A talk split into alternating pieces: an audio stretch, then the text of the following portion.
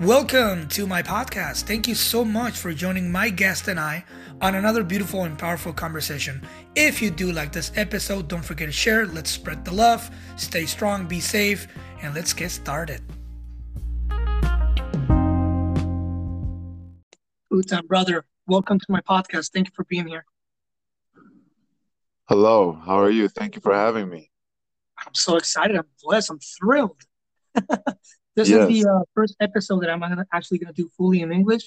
I do have a lot of bilingual listeners, and they're going to be amazed. They are going to be happy, and they will truly feel blessed um, to hear you and hear your thoughts and and your vibe, which is more the most important thing of this conversation is having someone with such a beautiful vibe. Thank you again, brother. Thank you. And thank you to your listeners as well. I really appreciate the opportunity to speak with you today and connect with you on a deeper level about life, love, and what it means to be a human. And thank you for those kind words. I really appreciate it and just super grateful and blessed to have crossed paths with you and be here today and give off whatever wisdom that I have to this you world. have a lot of wisdom, brother. You have a lot of wisdom.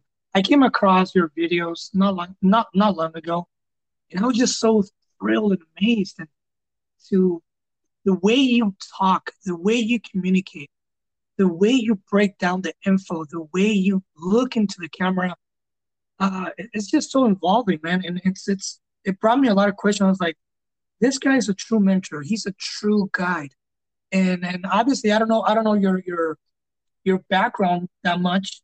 Um, and I want to start asking, uh, what was the what was the thing, situation or circumstance that brought you to be a mentor, a guide, or, or, or this kind of like a like a spiritual guide? What brought you into these uh, this vibe of, of, of coaching? Great question, and to answer that, I have to go a little bit little bit back into my own life.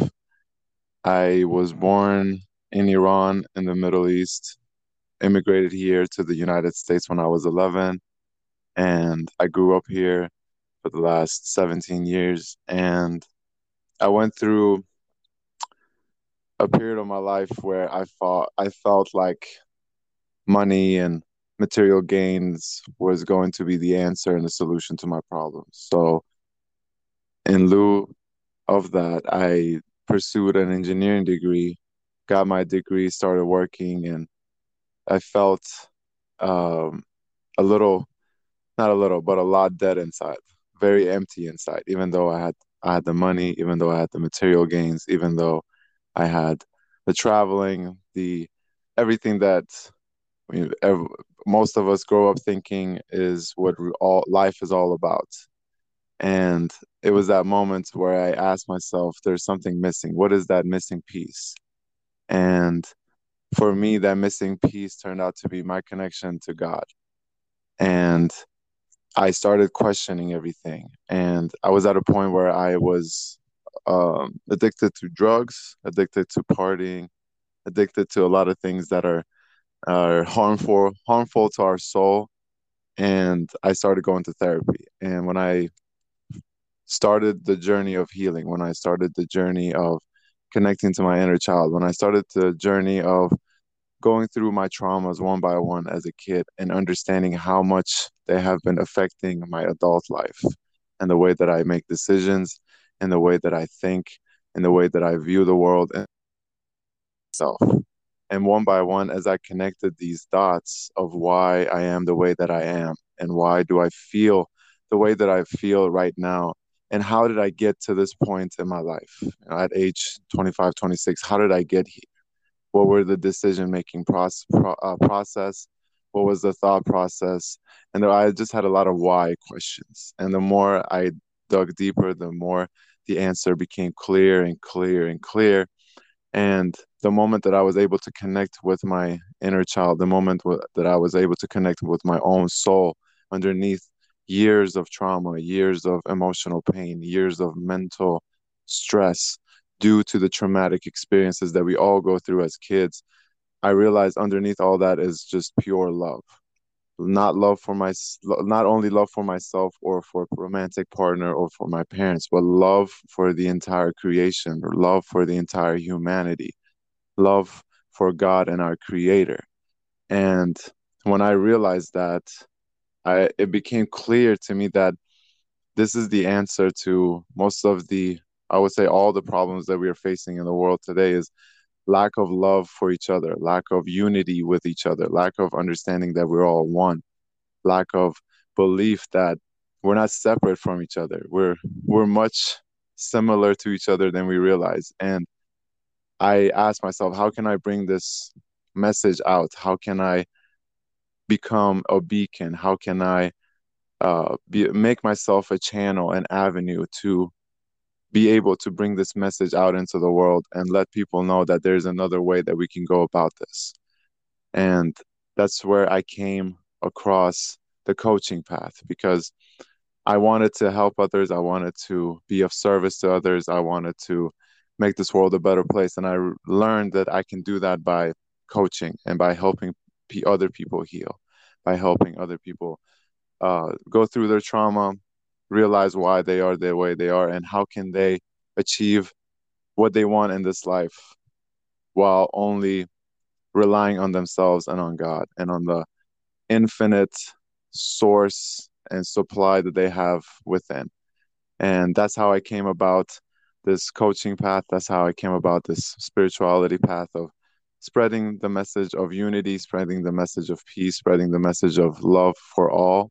And that's how it came about how we can get there like the teachings the practices the ways that we can achieve that. And that is the way that i am for now. At this age at 28 i am uh, trying and creating this platform for myself so that i can be a spreader of light rather than spreader of darkness beautiful beautiful brother.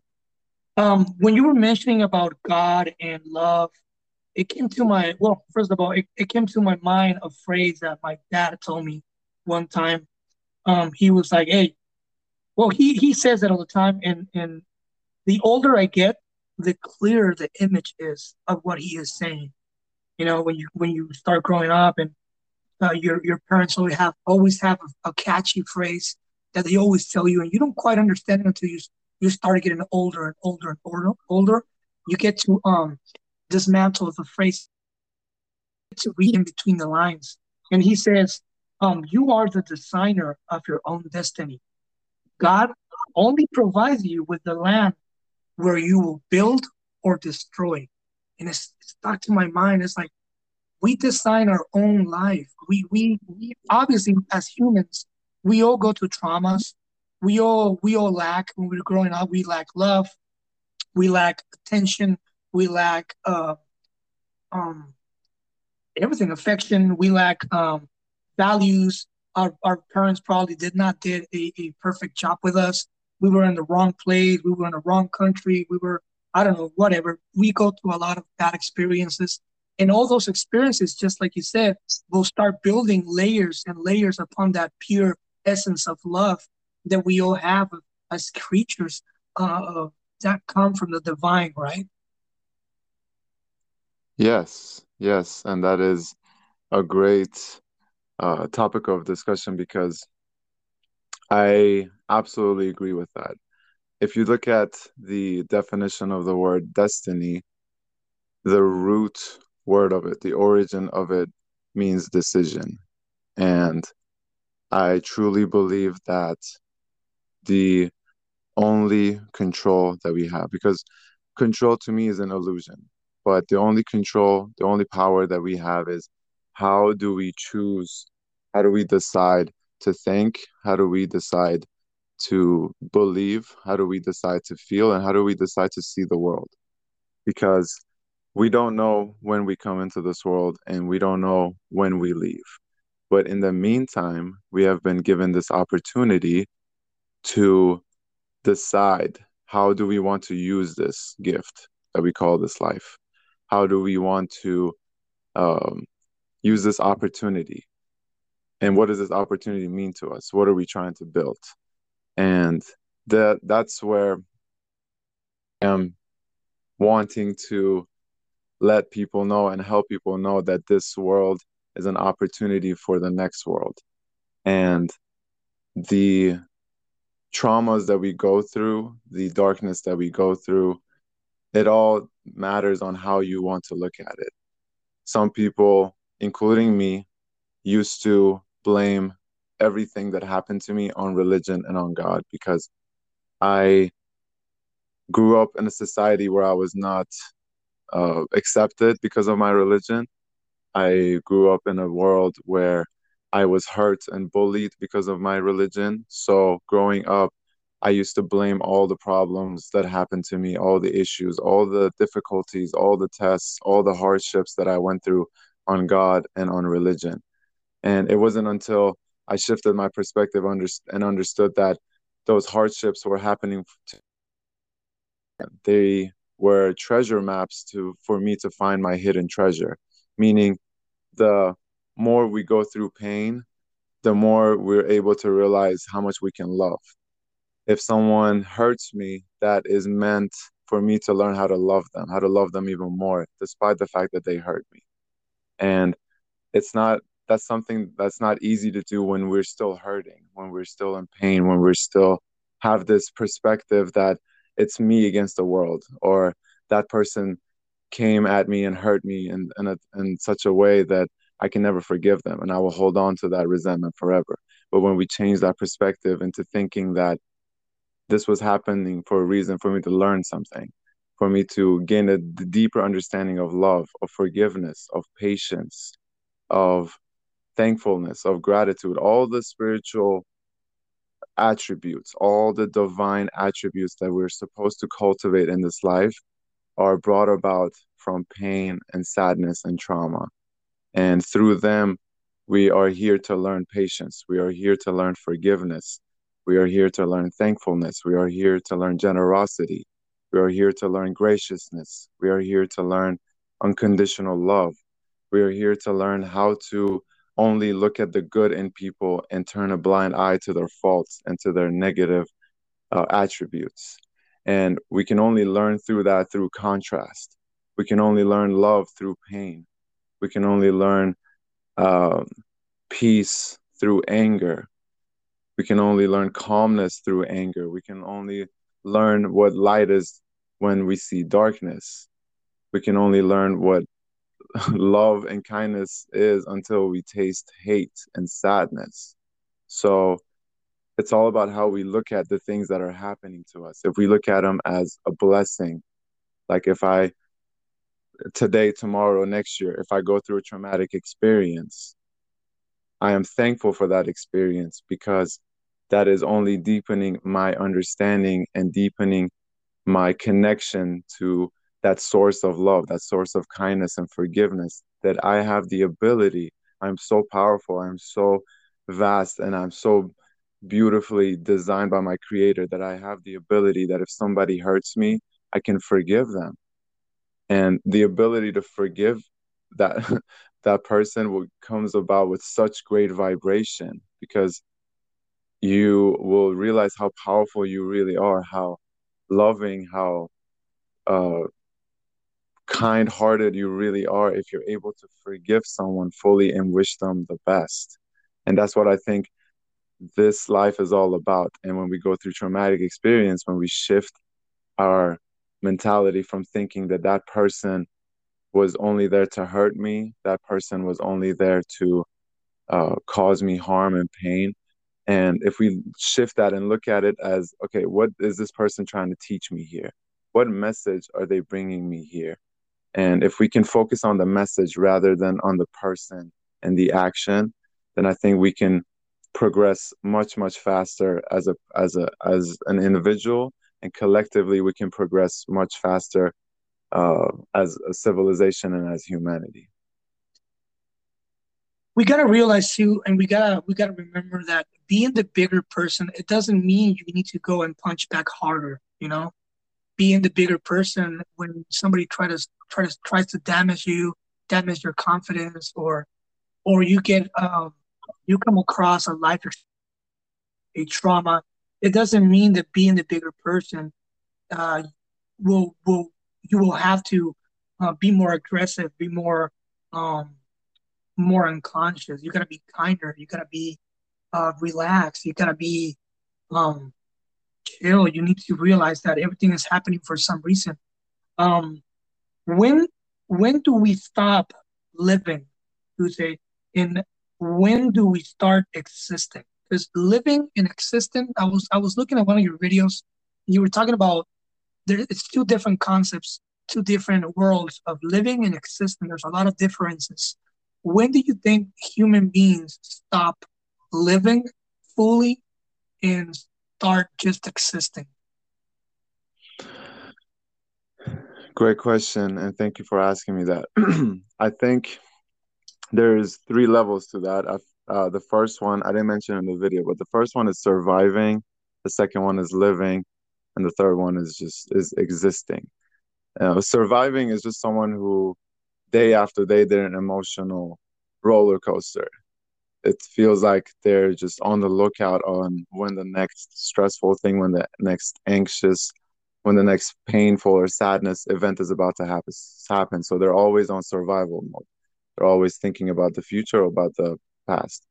And then living comes where we become indifferent, where we see things as neither good or bad.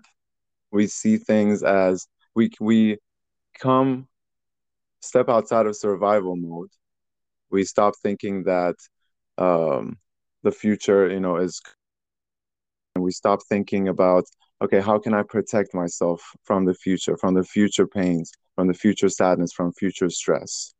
And you come to the present moment and you're able to live in the present moment and you're actually living. You're able to notice the beautiful things that are happening in your life and when when that is reached when the level of okay I'm living in the present moment.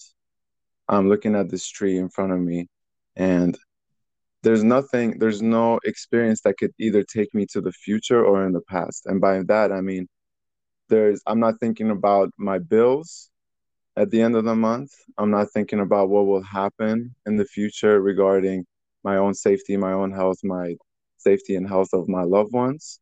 And there's nothing happening to me that will trigger me to take me to the past. Meaning, there's no one that can say something hurtful to me. There's no one that can uh, say something rude to me that I will get triggered to the point where it feels like I'm being hurt. It feels like I'm on a roller coaster uh, of emotions and I'm being taken to my past. And you're able to live in the present moment fully, and you're able to enjoy the present moment that's in my opinion that's living. And existing that starts when we're fully able to hold that vibration of living in the present moment. And we're able to focus on that to the point where we're able to ask ourselves okay why am i here? What is the purpose of my existence? I understand that i am here now I am I understand how did we get here and science is doing a fantastic job of explaining to us how we got here from the beginning till now. How do we go to the future? How do I take care of myself? But existent existing in my opinion answers the why. Why am I existing? What is the purpose of all this? What is the purpose of me? What are we supposed to be doing here? Is it all just wake up, live in the present moment, try to live a happy life, try to live a peaceful life and die? Or is there a greater purpose? Is there a deeper purpose? Are we striving towards a goal as a collective? Are we striving towards creating a better version of ourselves for future generations? Is there an end goal? Or are we just in a hamster loop, just going out and about and over and over again. And to me, that's when existing starts, when we ask the question of, why am I here? And when we find the answer to why am I here, that's when existing really starts and you start to exist. You start to realize, wow, I have such a big place in this world. I have such a big existence in this world because I matter here. I truly matter here. What I do matters here. What I do is so sacred. What I think, what I say, how I treat others, how I treat myself, the type of energy that I put out is so sacred because I'm part of a larger organism. I'm part of a larger community, which is called the human. And right now there's about 7 billion of us. And how, where do I fit in that? How do I affect everyone that is living in the present moment with me? And how do my actions affect the future generations when I'm not here? And I think that's where existence starts. When people approach approaches you for um, spiritual guidance or for a breath work or for a shadow work, um, what's the main issue that you see in people or that it's brought to you for, you know, for guidance? The main issue I would say is just lack of information and knowledge. The let's let's look at the history of psychology, for example. It was in the late 1800s that books started being published by Sigmund Freud and others who dedicated their life to the invisible, meaning thoughts and beliefs. And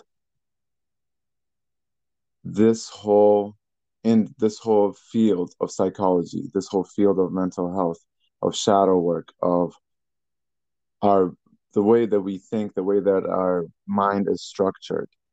It's it's at its infancy. It's very very young compared to other fields. So because of that, we're every day we're coming upon new research, new information, and for that to trickle down from the scientists, from the doctors, down to society, and ultimately down to the level, it will be a long time before this type of stuff gets implemented into the school curriculum in order for our younger generations to understand themselves better better and to learn about themselves better so the issue that i always see is that we've been given this body but we have not been taught how to use this body. We've learned how to use our muscles. The the the gym industry, the physical workout industry has really taken great great strides towards physical health, physical fitness. How do we take care of our body? And it's at a very very great point, and it will continue to get better. But we don't have um, system or we don't have a socially accepted belief that we also need to learn how to take care of our mind because our mind is separate from our body and our mind really is very powerful like specifically our subconscious mind because that's where shadow work comes in that's where the beliefs that we have about ourselves the thoughts that we have about ourselves that we are unaware of that we don't know these are things that we've picked up throughout our childhood that are secretly driving our behavior, secretly creating, secretly creating our lives without our knowledge. And when we become aware to these things, that's when the light bulb in my clients turn on. They mm-hmm. understand why they are the way they are and how can they uh, improve that? How can they overcome that? So it's just lack of information, lack of honestly lack of desire to really understand this body that we've been given we we we inherit this body this physical uh, avatar this physical vehicle but i feel like a lot of people are not very interested or very intrigued on how it works they think they know how it works they know if, if you eat it will digest it and you will have to excrete that but outside of that, how much do we really know about our body? And when it comes to medical stuff, we leave it to oh the professionals or to the others, and we disregard that we also need to know these information because we all each have a vehicle. If something breaks down, we need to know how to where to go for it, how to fix it, and how to improve it or how to prevent it. The same thing with the mind. That's one thing that I always see is why are we not more interested? Why are we not more intrigued? why are we not more thirsty to learn about our mind, to learn about our brain, to learn why, uh, how everything is structured in there? And that's one thing that I've been seeing, and uh, it it definitely looks like that is picking up because the mental health field, the the emotional health field is rapidly and rapidly picking up, and people are being more and more and more interested in it because I think Corona really made it clear that there's a lot of people with a lot of mental health challenges, emotional health challenges, and those things need to be addressed. It's like we're walking away from finding out something. It's like we are afraid that we, if we dig into the mind, if we dig into a, a little bit deep, deeper into our souls, into our body, into our mind, it's like we're afraid of walking down to that attic, opening the door, and finding something. What do you think human beings are so afraid of? Uh, of them finding or discovering or understanding their own human, their own beings. What are we afraid of? I would say a couple. Of, we're afraid of a couple of things. The first one, I think, it's human nature, and it's part of our nervous system to keep us safe. So, for example, if if I was very traumatized at the age of six, my nervous system, my inner child at the age of six made a decision that we will we will plant so many walls, we will create so many walls and defense me- mechanisms that from now, this day forward, we will never ever reach this point and we will never be hurt this way again. And when we become 26, we still remember that memory at six years old.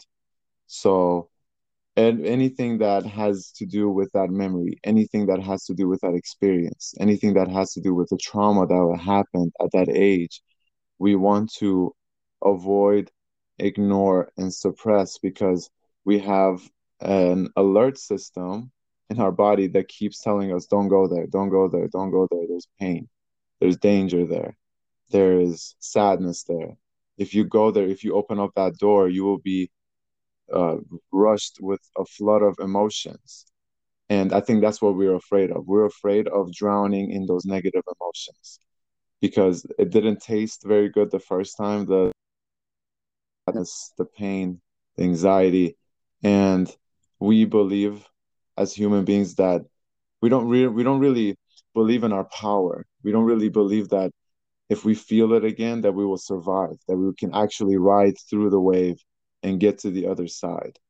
And I think that's one, the most, in my opinion, the one thing that, uh, the number one thing that people are afraid of is, okay, when I open up that door and I get hit with those rush of emotions, one, how do I deal with it? Two, will I get drowned in it? And three, what's the point? That's another thing because people don't understand that there's a way to overcome it. There's now ways to deal with those emotions. There's an actual way to better yourself. They don't know that. So they think, okay, what's the point? If I'm just, if I open that door, what's the point? And if they can um, do more research and understand that there's actual ways, there's people out there that are helping to help helping people do this every day that there's actually there are ways, scientific ways that have been backed up that we can deal with these emotional pains and actually heal those wounds. And I think secondly, this is more uh, this is the deeper subconscious stuff that I feel like a lot of people don't want to uh, either become aware or accept is that when we open up those doors, when we go through our childhood and we realize how much they had an effect on us and how much they had an effect on our personality, on our character, and on how we live our lives, that comes with a sense of responsibility. That comes with a sense of, okay, the reason that me at age 28, that I'm here right now at this point in my life, is not because of everyone else. It's not because of God. It's not because of this world. It's not because I was hurt when I was five is not because I was hurt when I was 12. Those are, I, am not going to say those are not um, factors that contribute to it. They do. But at the end of the day, it is our responsibility to go into that mess and get our message. So I think that's another thing that people fear is taking that responsibility for their lives, taking that responsibility that, okay, I cannot blame where I am in life on anything but myself, but my own beliefs, but my own actions, but my but my own thought process, but my own perspective on myself and on the world. And I think that is the deeper subconscious fear that humans have is taking responsibility for where they are in their life and why they are the way they are at that present moment. And it's always much easier to blame, right? As you were saying earlier, blame, blame, blame, look away, walk away and blame, right? Yeah, so much easier because that's what the that's that's your ego secretly deflecting responsibility. That's one of the how our ego takes control of our life is when we deflect and we try to blame everyone else uh, then that that allows us to not want to work on ourselves that allows us to not want to look in those areas where our ego doesn't want us to look that allows us to, work on ourselves that allows us to uh, think that we're good where we are and everyone else has a problem. Everyone else needs to work on themselves. Everyone else has an issue. I'm i'm good. And that's one of the most intelligent ways our ego stays alive. Exactly. Um, when you mention when you say or mention about breathing and the importance of breathing and uh, I, I can see it in your bio as a breathe breath work energy healer what's what's the breath work how do you bring somebody into healing throughout breathing. Uh, can you explain the, the, how do you manage the breath work or, or a breath work? Yes, yes, absolutely. There are, first of all, there are many, many types of breath work exercises out there, and they're all incredibly amazing. And they're all very, very effective at increasing our vibration and releasing the negative emotions that we have in our bodies. So, to give more of a context, this is how our bodies work. This is how our mind and bodies work. First level, for example, we are is our thoughts and belief system.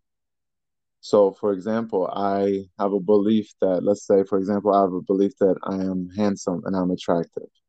Based on that belief, my body will start to create emotions and it will create confidence, certainty, belief, appreciation, love. All these emotions get created inside my body. And based off those emotions, I will start to act. If I feel very confident, I will start to act confidently. If I love myself, I will start to act like I love myself.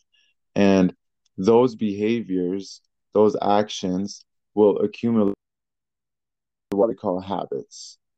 And habits, combination of habits over time, over a month, two months, a year, two years, 10 years, they become our reality. They become our life. They become uh, what we what we create. So what breath work does is let's say for example someone has a negative belief about themselves let's start at the first level if someone believes that I am subconsciously, whether they're aware of it or not, they they may talk to themselves like, "Oh, you're so stupid," or "You're so ugly," "You're so fat."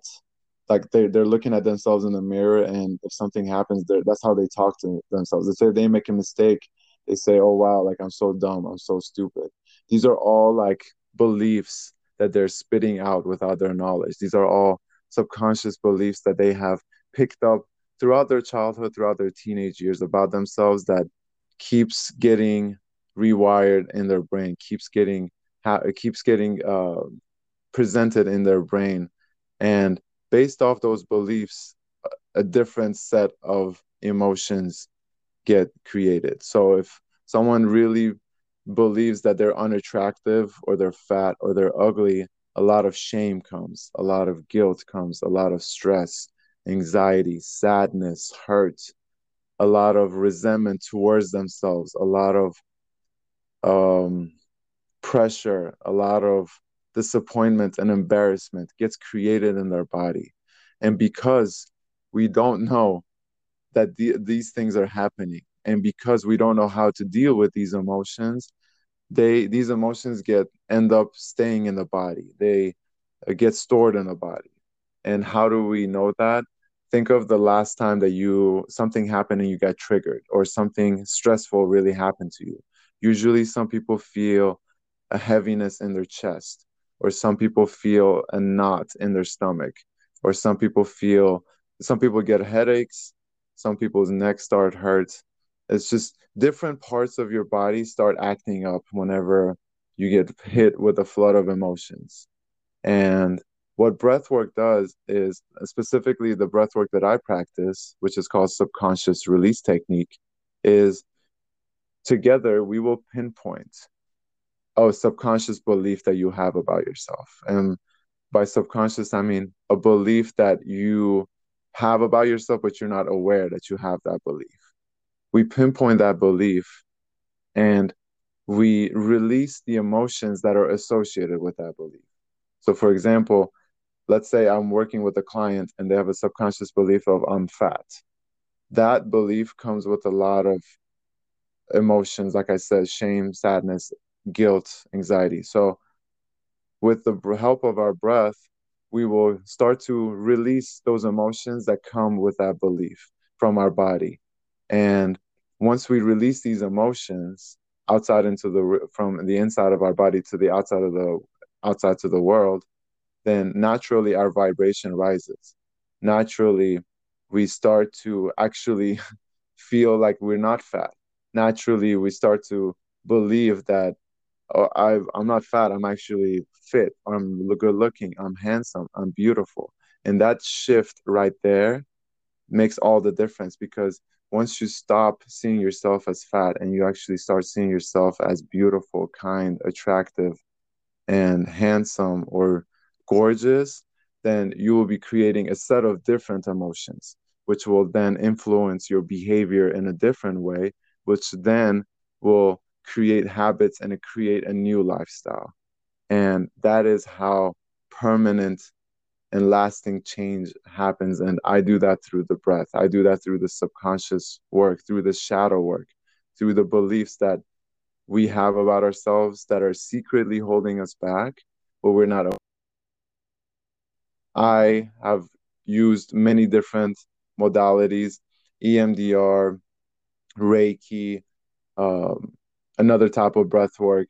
And this one, this breath work that I practice, I started in March and it's August right now. And my business has been incredible so far. My personal development has been incredible so far. And I attribute all of that to breath work because it's the most powerful tool and modality that I have came across upon. And I'm just trying to spread that message because it's something that everybody can learn to do them on themselves. Everybody can learn to do it uh, by themselves. And they can all get a, get to a point where they don't need anyone else. They don't need uh, a therapist. They don't need a doctor. They don't need anybody. They can just learn this technique, use this technique, and be able to do it wherever they are in the world. And that's what I love about breath work. How do you manage to keep um, your boat, to keep yourself floating? Um, we do have a lot of temptations. We do have a lot of stress in our lives. How do you manage to to stay away from going down or going back into that path of anxiety and, and worries? Do you like do you close yourself to not be in that social? Are you very social? Do you take care of what you're hearing, what you're consuming? How do you build yourself from the negative aspects of life around you? All of that, all of that. But first and foremost, uh, God. I take time every day, three times a day, to pray and meditate on God and His love for me, His love for this creation, and His love for this whole world. And that really, really helps me one stay grounded and two stay connected from from underneath and from above. And that really really keeps the picture the true meaning of this life very clear for me. And that really helps me uh, watch myself and not go down the path of temptation or not go down the path of worry fear doubt and stress and one thing that i learned about through my work with these emotions is fear just like faith is invisible. Like these emotions we can't see them. We can only see them when we act them out. So why not this is how i see it. Why not pick faith every time over fear? If if fear worry and doubt comes why not make the choice make the decision here comes destiny. Make the decision that no i'm going to feel it i'm going to see that it's coming but i'm going to release it and i'm going to hold on to faith. I'm going to hold on to god. I'm going to hold on to trust that he brought me for a reason. He is taking care of me right now. He is looking after me right now and he's providing for me right now. So there's no need for me to fear. There's no need for me to stress to worry because think about it. When was the last time your stress worry and fear really benefited you? Never. If anything never. If anything it makes things worse. It always makes things worse. And uh, that's one way that i would say really helped me is just my connection with God, and that's that's that's something that I've accrued over I would say a year and a half of daily daily practice of praying and meditation and reading spiritual writings, reading religious texts, reading religious writings on what to do in different situations. When doubt comes, switch it instantly to certainty. If if doubt, doubt. Like for example, right now if i if i'm doubting my ability or if i doubt like oh next month i won't be able to pay my bills then that doubt will turn into fear worry and stress. So what will i do when uh, when i'm flooded with those emotions? I'm going to really uh, step out into the world into social media and i will come off with a very needy and desperate energy. I will come off in a way where I'm letting people know, hey, I really need your money. Like, I'm not, I don't care about you as a person. I only care about the money that you're going to pay me because I'm worried about my bills. I need something to pay. And people feel that. People can see that, that you're only looking at them as a dollar sign. People can tell that this person doesn't care about me. They just want to pay their bills and I'm just a vehicle to them. So they're less, much less likely to work with you, much less likely to become your clients, or much less likely to do any type of service with you. Relationships too. And but if I switch that doubt, if I switch that doubt to instantly to certainty, to faith, to trust, to confidence that I will be taken care of, then I won't then I'm operating from such an energy, from such a vibration that I don't need that money because that money will come to me. I'm only here to help you as a person. I'm only here to be a guide, be a teacher, be an assistant to improve your life, to help you in any way that I can. And people feel that as well. People see that from me and they're like, well, I'm being seen. I'm not a dollar sign. I'm, a, I'm being seen as a human person. And that means the world to them because one of the things in this life is just uh, that everyone deals with is not being seen, feeling like they don't exist and that is how these emotions can really create our life. That he, that is how i try to stay away from temptations from doubt fear and worry is i immediately immediately switch my thought to god switch my thought to his power his blessings his his gifts and i remind myself. This helps a lot. I remind myself i'm here right now. Everything that i've went through I'm still here. I'm still survive. I'm still living. I'm still existing. I'm I'm I'm I'm a victor. I've won everything that has been thrown my way. I've overcame and I've won, and I'm still here. And He still has guiding me. He's still protecting me. He's still uh, providing for me. So, what makes me think that this will not continue? What makes me think that all of a, oh, all of a sudden God is going to forget about me and God is going to forget about us and he's not going to guide me anymore. He's not going to provide me anymore. So that really, really helps me to ground myself and to stay connected with him. And we got to remember that to thrive is to survive, holding on to your flag of love. And love is God and God is love. Um, where That's do you see yourself? Where do you see yourself in the next 10 years? Or how do you see yourself in the next 10 years? Very, very good question. And this is something that I haven't given much thought to, but something that comes to me is I see myself as a bridge between, I would say, the spiritual teachings and the spiritual messages that come that has come from past religions, being a bridge from that to the rest of humanity. Because I'm learning I have certain abilities and certain gifts to be able to take these messages and the, these teachings and be able to see through them, be able to see the deeper meaning of them, be able to see the deeper truth in them, and be able to translate that in order for people to be able to use them in their day to day lives. I'm a firm believer that for every problem and challenge that we have in the world, there's a spiritual solution for it, there's a spiritual teaching for it.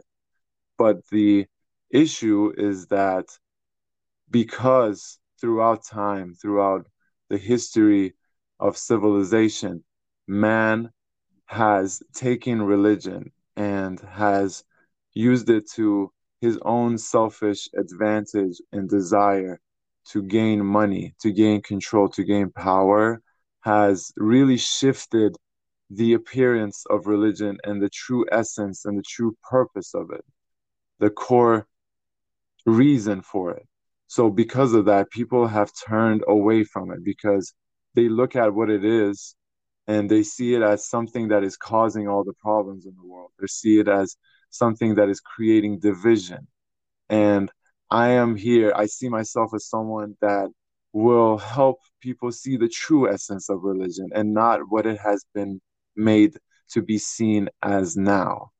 Because the true essence of religion is unity. The true essence of every religion, every messenger that has come is that we are all one. Let's all just love each other. Let's all be kind to each other, full to each other. We're not separate. We're all together. We're all from one race. We're all from one planet. We all came from the same tree. We all came from the same creator. There's no difference between us.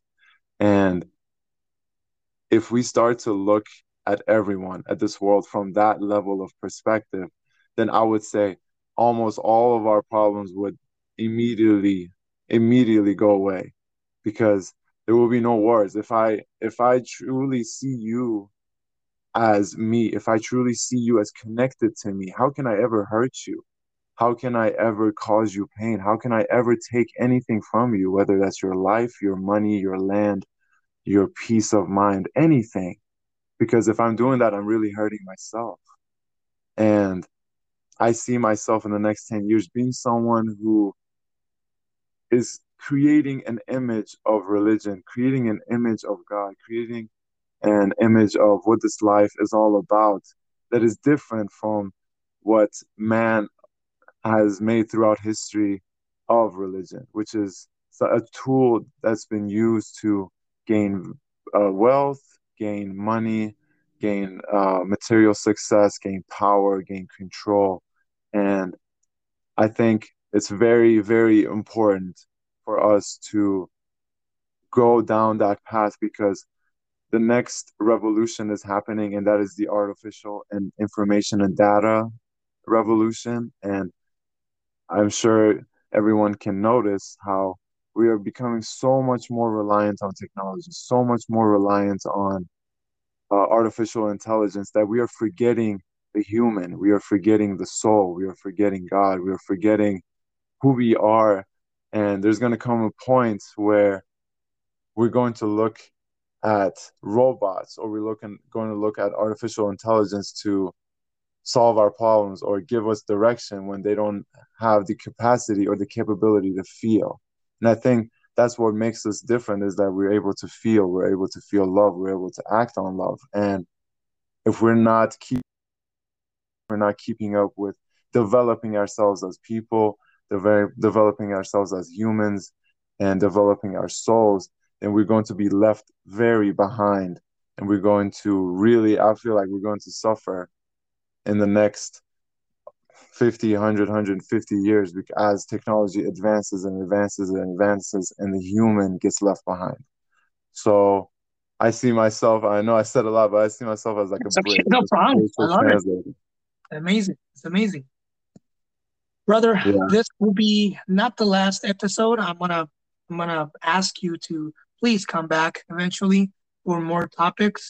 Um and it's been it's been I'm speechless. It's been amazing to have you here. Uh, you understand you want you want me to participate in one of your breath works after this episode, and uh, I'm ready for it.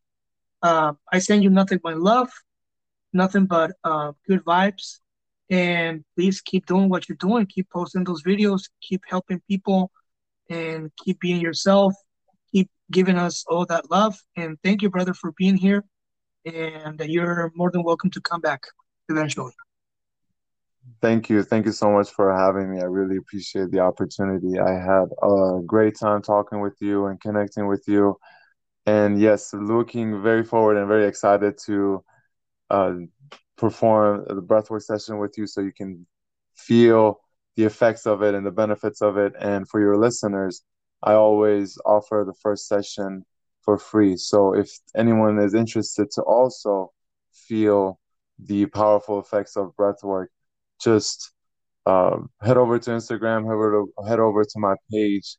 My IG handle is at H O O T A N dot Z I A R Y. And just message me, and I'll be more than happy to offer you a free session. It'll be done over Zoom or phone call.